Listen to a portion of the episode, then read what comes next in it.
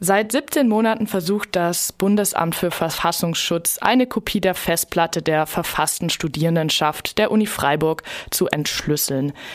Sie hat diese Festplatte im August 2017 bei einer Hausdurchführung beschlagnahmt, die im Zuge des Verbots der Plattform links unten in die Media stattfand. Die Festplatte wurde dabei sozusagen zufällig gefunden und mitgenommen und davon wurde dann eine Kopie angefertigt. Das Land Baden-Württemberg meint, es sei nicht ausgeschlossen, dass relevante Daten für dieses Verbotsverfahren von links unten in die Media sich auf der Festplatte befinden und möchte diese auswerten und im Verbotsverfahren gegebenenfalls verwenden. Die verfasste Studierendenschaft der Uni Freiburg sagt, darauf seien sozusagen das gesamte studentische Innenleben gespeichert. Das heißt, Daten von über 25.000 Studierenden, dann Personal- und Arbeitnehmerinnendaten der verfassten Studierendenschaft inklusive Kontodaten, Lohnabrechnungen, Verbindungen, E-Mail-Kontakte, Kontodaten von sämtlichen Referenten, Datenarchive vor der Einführung der VS von 2013 und auch Bilddokumentation von universitären Protestaktionen. Also eine riesige Menge an Daten, geschätzt wurde ungefähr eine Million. Die VS hat schon mehrfach Rechtsschutz beantragt, der immer wieder abgewiesen wurde und hat jetzt Anfang des Jahres am 14. Januar eine Verfassungsbeschwerde beim Bundesverfassungsgericht eingereicht. Verbunden bin ich jetzt mit dem Rechtsanwalt Dr. Udo Kaus. Er vertritt die verfasste Studierendenschaft. Guten Morgen, Herr Kaus. Guten Morgen, Frau Röder. Meine erste Frage wäre, warum haben Sie denn Beschwerde beim Bundesverfassungsgericht eingereicht? Nun, wir sind hier in einem sogenannten, die haben einstweiligen Rechtsschutz beantragt und sind daher in einem einstweiligen Verfahren. Da haben wir beantragt, dass das Gericht dem den beteiligten Behörden auferlegen wolle, dass er die Kopien der Festplatten zurückgibt, damit die wieder dahin gehören, wo sie hin sollen und nicht in Hände von Polizei und Verfassungsschutz.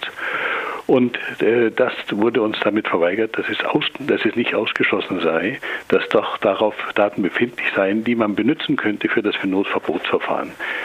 Das ist sehr, sehr, sehr wenig. Das reicht insofern für eine strafprozessuale, das ist hier analog anzuwenden, strafprozessuale Beschlagnahme dieser Art nicht aus.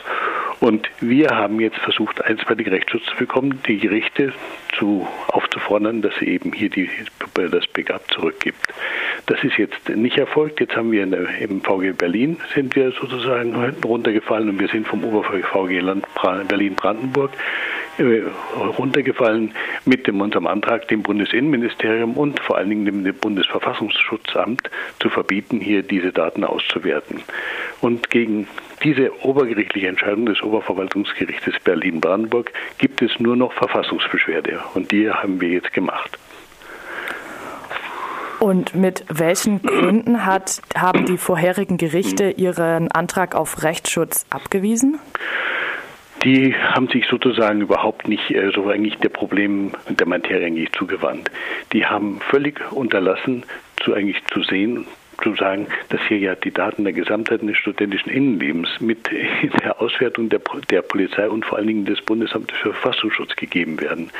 Das ist für mich etwas sozusagen der größte Gau, den wir eigentlich jeweils haben. Das sind diese kleinen Karteien, die man in den 70er, 80er Jahren im Rahmen der Terrorismusfahndung ab und zu bei Universitätsbibliotheken durchgeforstet hat, seitens der, seitens der Sicherheitsbehörden, ist ja wirklich ein Pipifax gegen das, was wir jetzt haben.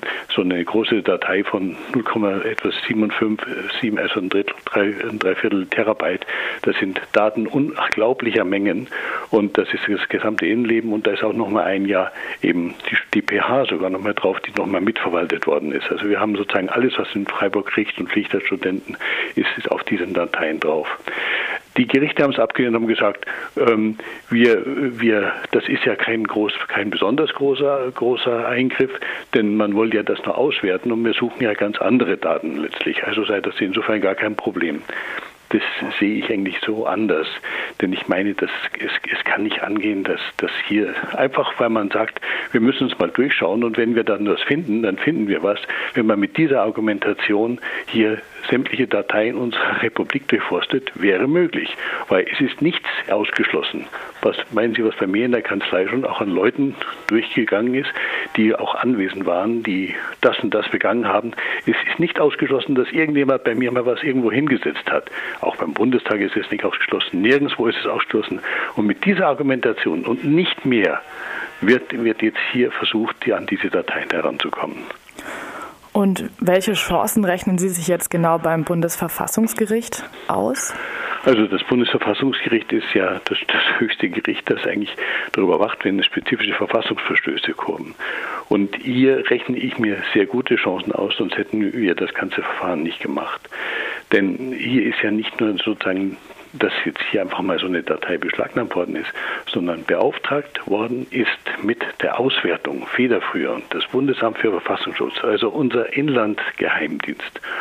Und wir haben nun mal einen ganz klaren Verfassungsgrundsatz, das ist auch vom Verfassungsgericht überhaupt gar kein Zweifel gewesen, der von einer Trennung von Polizei und Nachrichtendiensten aus, ausgeht.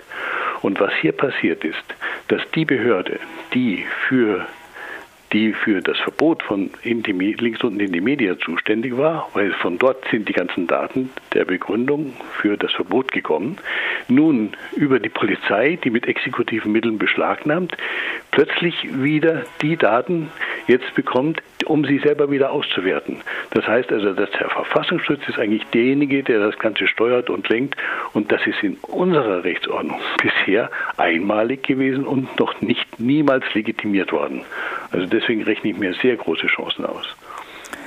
Und jetzt angenommen, auch das Bundesverfassungsgericht ähm, lehnt ihren Antrag ab und irgendwann schafft es das ähm, Bundesamt für Verfassungsschutz auch diese Daten zu entschlüsseln. Das ist ja bislang noch auch noch nicht geschehen. Was würde denn das für die VS und die Studierenden bedeuten?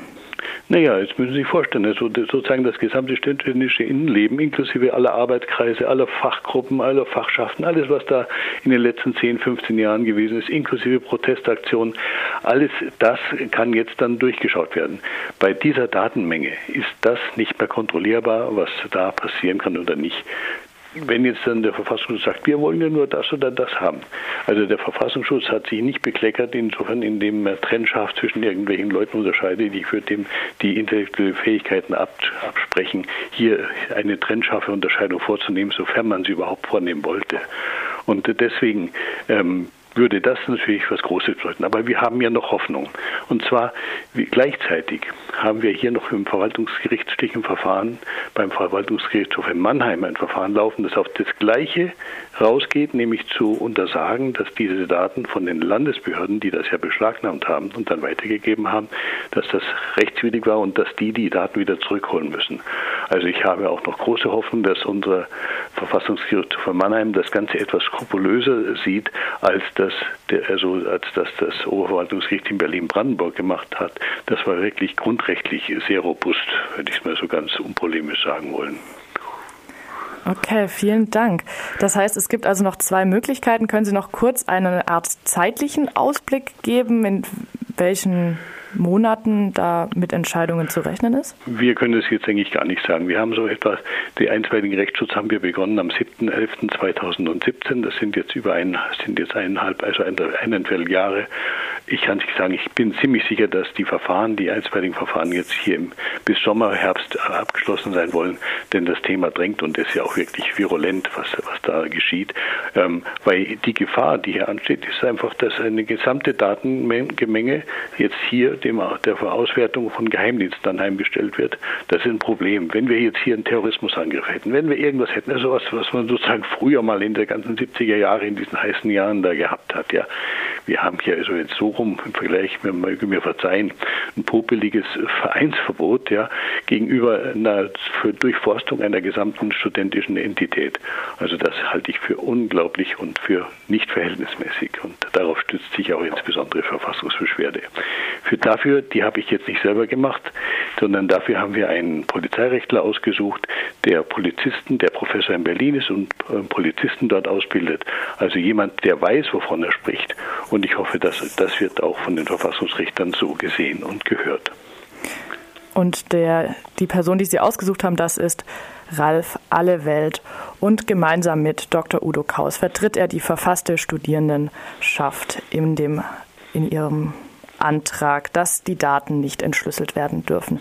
Ich bedanke mich, herzlichen Dank für das Interview und musikalisch geht es hier weiter mit Ein leichtes Schwert von Judith Holofernes.